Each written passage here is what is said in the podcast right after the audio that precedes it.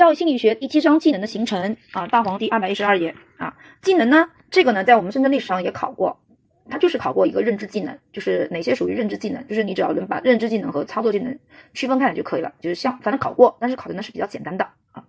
好，我们来看一下啊，首先第一个什么叫技能？技能是指呢通过练习啊，通过练习而形成的合乎法则的活动方式啊，就是技能，它是通过大量的训练而产生的练习嘛。特点是技能是通过学习或者是练习形成的，所以它不能够。跟本能行为是不能够同等同的啊，不同于本能行为啊。技能是一种活动方式，是由一系列动作及其执行方式构成的，所以它属于的是动作经验，不同于认知经验的一个知识。好，第三个是技能中的各要素及其执行顺序要体现活动本身客观客观法则的要求，所以呢，它也不是一般的习惯动作啊。好，所以呢，知技还有一个，当然技能的学习是要以程序性知识的掌握为前提的。这就是关于技能以及技能的一些特点。特征啊，就是我们判断是不是技能的一些，就它的特征。技能不是本能，技能是后天习得的，对吧？技能是动作经验啊，技能不是习惯动作等等。第二个是技能的分类，技能分类呢，这个是考过了的。技能主要分为操作技能和智力技能啊，操作技能和智力技能。好，第一个呢，操作技能我们也称为叫动作技能或者叫运动运动技能，比如说音乐方面的吹、拉、弹、唱。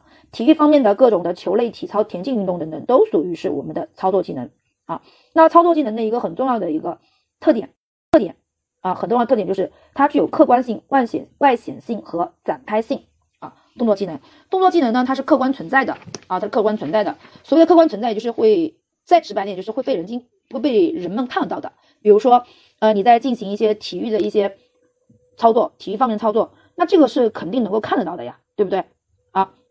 还有一个就是我们操作的时候，往往都是有对象的啊，比如说我们嗯，像那个什么球类，你得有足球、有篮球、有排球，它是客观存在的。那哪怕像体操，哎，体操的时候我们进行广或者说我们跳广播操的时候，大家发现哎，我手上没有任何的物质，没有任何东西，那里有肌肉啊，对不对？你体操的时候，你在跳广播操的时候，那也在运动运动着你的肌肉呀。所以说它的那个客观性的话呢，就动作对象而言呢。而言的话呢，操我们的操作技能的活动对象呢，它一定是物质性客物质性的客体啊，有可能就是一个物体，有还有一种就是我们的肌肉，那肌肉也是客观存在的呀，对不对啊？包括我们的吹拉弹唱，为什么说唱它也属于是操作技能呢？因为我们在唱的过程当中，其实要用到大量的一个口腔的一个肌肉啊，是不是？这个学专业学声乐的人啊，可能就比较了解，他可能用到那个口腔的肌肉啊。好，然后外显的话，就是可以被别人所看到的呀。是不是外显嘛？外部显现出来的，那就是可以被别人所观察到的和看得到的。好，还有个展开的啊，展开的，因为我们你看，不管是吹拉弹唱，是不是？还有我们的体育方面的运动，它每一个动作都是什么？都是要展开的，就没办法去合并，没办法去省略，是不是？好，然后它还有一些，比如说称为叫连续和不连续的动作技能，可以分为连续的动作技能和不连续的啊，和不连续的啊。有些动作技能是可以是连续的，有些动作技能呢是可以间断的。啊，好，比如说他这边提到了唱歌啊、弹琴啊、啊骑车啊、滑冰啊这些来说呢，是相对来说是连续的。你总不能唱一句停半天再唱第二句，对不对？那听演唱会的人，我觉得早就睡着了，是不是？好，还有一些呢，就是非连续的啊，非连续的，所以这个呢都是很好理解啊，我们现实生活中都有啊。比如说射击啊，大家发现像比如说射击这种，他可能射了第一第一枪之后，第二枪的话中间要停很久，要瞄瞄很久，对不对？还有比如说分为叫封闭的与开放性的啊，封闭的。那封闭呢，主要是根据给的所给的内部反馈信息来进行调节和完整的啊。它它所面对的外界环境是稳定而可预测的啊，而可预测的。好，比如说跳高啊这些。那开放的呢是主要它依赖的是周围环境提供的信息来调整的，它所面对的环境呢是不断变化且不可预测的啊。比如说开车啊，刹车，机械。啊，大家发现没有？像这种开车，它的环境是肯定不可测的。打排球，不光你自己，不光你自己打得好，你还得看对方对手是不是比你更厉害，对不对？啊，击剑也是一样啊，他两个人嘛，所以不光是你自己的水平，还得看对方的水平怎么样，是不是？所以他的那个环境都是不可以控制的啊。跳高啊，什么定点跳水啊，射击啊，这主要是你主要是来自于你个体的啊，来自个体。反正顾老师这么理解的啊，因为他给到例子是这样子的嘛，我就是这么理解的。就是所谓的封闭的，就主要是自己独立完成的，也就是自己可以去调节和控制的；而开放的呢，那就是自己没办法靠自己本身这个体能控制，因为它外界的环境是不断变化的。你你们没有办法就靠自己个体来掌控的啊。还有呢，就是粗大的一些动作技能和精细的啊，粗大的呢就是需要靠大的肌肉群来完成的动作啊，比如说举重、游泳、打球啊。那精细动作呢，主要是靠小肌肉群来完成的动作，比如说打字、弹钢琴、刺绣等等这些啊。还有一些呢，就是你是否要使用到工具，被分为徒手的和机械的啊。徒手的就是呃你不需要用的工具嘛啊，只要你。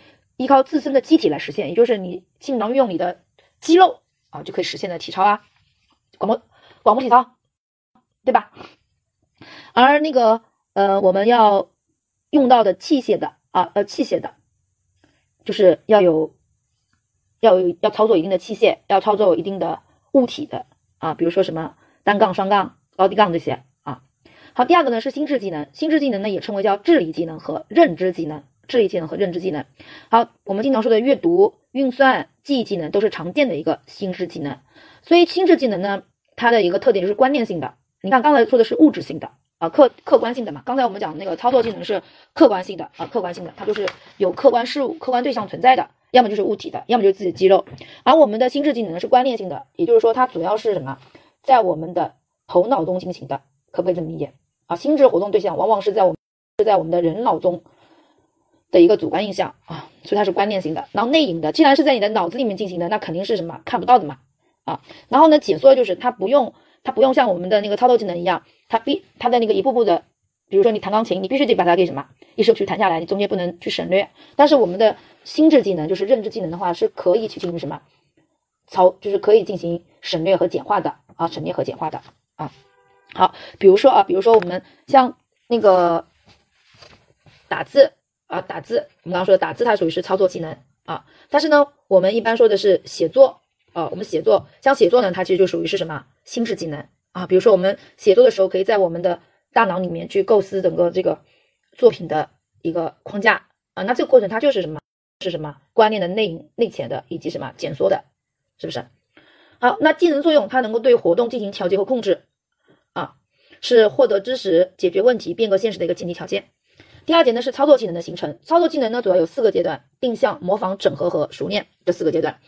好，这个呢其实大家可以联想一下，我们体育老师上课技能就是这样子的啊。第一个是定向啊，定向，定向就是让学生能够了解操作活动的结构与要求，在头脑中建立起操作活动的定向印象过程。那往往这个呢对应的就是教师呢往往是示范的，而学生呢是进行观察的。学生呢也是通过观察来了解动作的一个要领，对不对？动作的一个分解，动作的要领。来在头脑中建立起一个印象的过程啊，然后第二步呢，就是当当老师示范过，学生也观察到了一些动作要领，那紧接着紧接着孩子呢就开始模仿了，对吧？所以第二步就操作模仿，也就是实际再现出他所观察到的那个动作或者是行为模式。好，第三步就整合，整合主要指的是你在模仿阶段所习得动作，我能够把它给固定下来啊，固定下来，形成一个定型的一体化的这样的一个动作。最后一步就是熟练啊，熟练所形成的动作方式是高度的适应性。也是达到了高度的完善和自动化，熟练其实就是你的动作可以达到这种自动化啊，所以它这四个定向、模仿、整合和熟练这个顺序千万不能错啊。现在这个内容没考过，因为关于技能，刚才郭老师在前面也说了，他考的其实比较简单，就是考了一次，我印象就是考过分类，就考过这个分类，其他就没考过啊。所以像这个的话，它过程千万不能错，就它的顺序不能错。它有可，因为我们深圳历史上是考过一些那种排序题的，就排那个顺序的题的，用单选的方式来考的，所以大家注大家注意一下。好，第二个就是操作技能的培训要求啊，操作技能培训要求，第一个呢是准确的示范和讲解，刚刚也说了，因为你要让孩子能够对你的动作产生定向的话，操作产定向的话，那老师一定要是准确的示范和什么讲解。第二个呢是进行必要的练习，一定要有练习。好，练习呢是形成各种操作技能所不可缺少的一个关键环节。好，这个地方就是一个单选题嘛，或者就是一个判断题嘛。什么是操作技能形成不可或缺的环节？就是我们的练习。然后呢，练习当中呢，它会有一个练习曲线。练习曲线呢，它的一个特点就是一开始呢，我们进步比较快，但是中间呢，可能会存在一个明显的，甚至于是暂时的停顿期，我们被称之为叫高原期。好，这个高原期大家注意一下，是一个专业名词啊，是一个专业名词啊，或者叫高原反应，高原高原反应。后期的话呢，相对来说进步比较慢，总的趋势是进步的，但有时出现暂时的一个停顿，甚至于是退步。啊，这是我们的练习。第三步呢，第三部分就要充分而有效的反馈。反馈来自于两种，一种是内部的反馈，一种是外部的反馈。内部的反馈呢，主要来自于操作者自身的一个反馈啊，通过自己的视觉啊、听觉啊、触觉、动觉来获得反馈信息。第二个来自于外部的反馈，主要是来自于教师、教练、示范者、录像、计算机等外部信息啊。最后一个就是建立稳定清晰的一个动觉啊，动觉。好，这就是操作技能培训的要求。那第三节呢是属于心智技能的一个形成。那心智技能的它的一个理论探讨的话呢，主要有三个理论。第一个呢是前苏联的加里培林所提出来的。动作呢也是顺序不能错，动作的定向阶段、物质与物质化阶段、出生出生的外部言语、不出生的外部言语和内部言语阶段。啊，那定向也是一样的啊。比如说心智技能，我们来学，我们来举个例子啊。比如说小朋友来学习计算啊，计算技能啊，学习计算技能。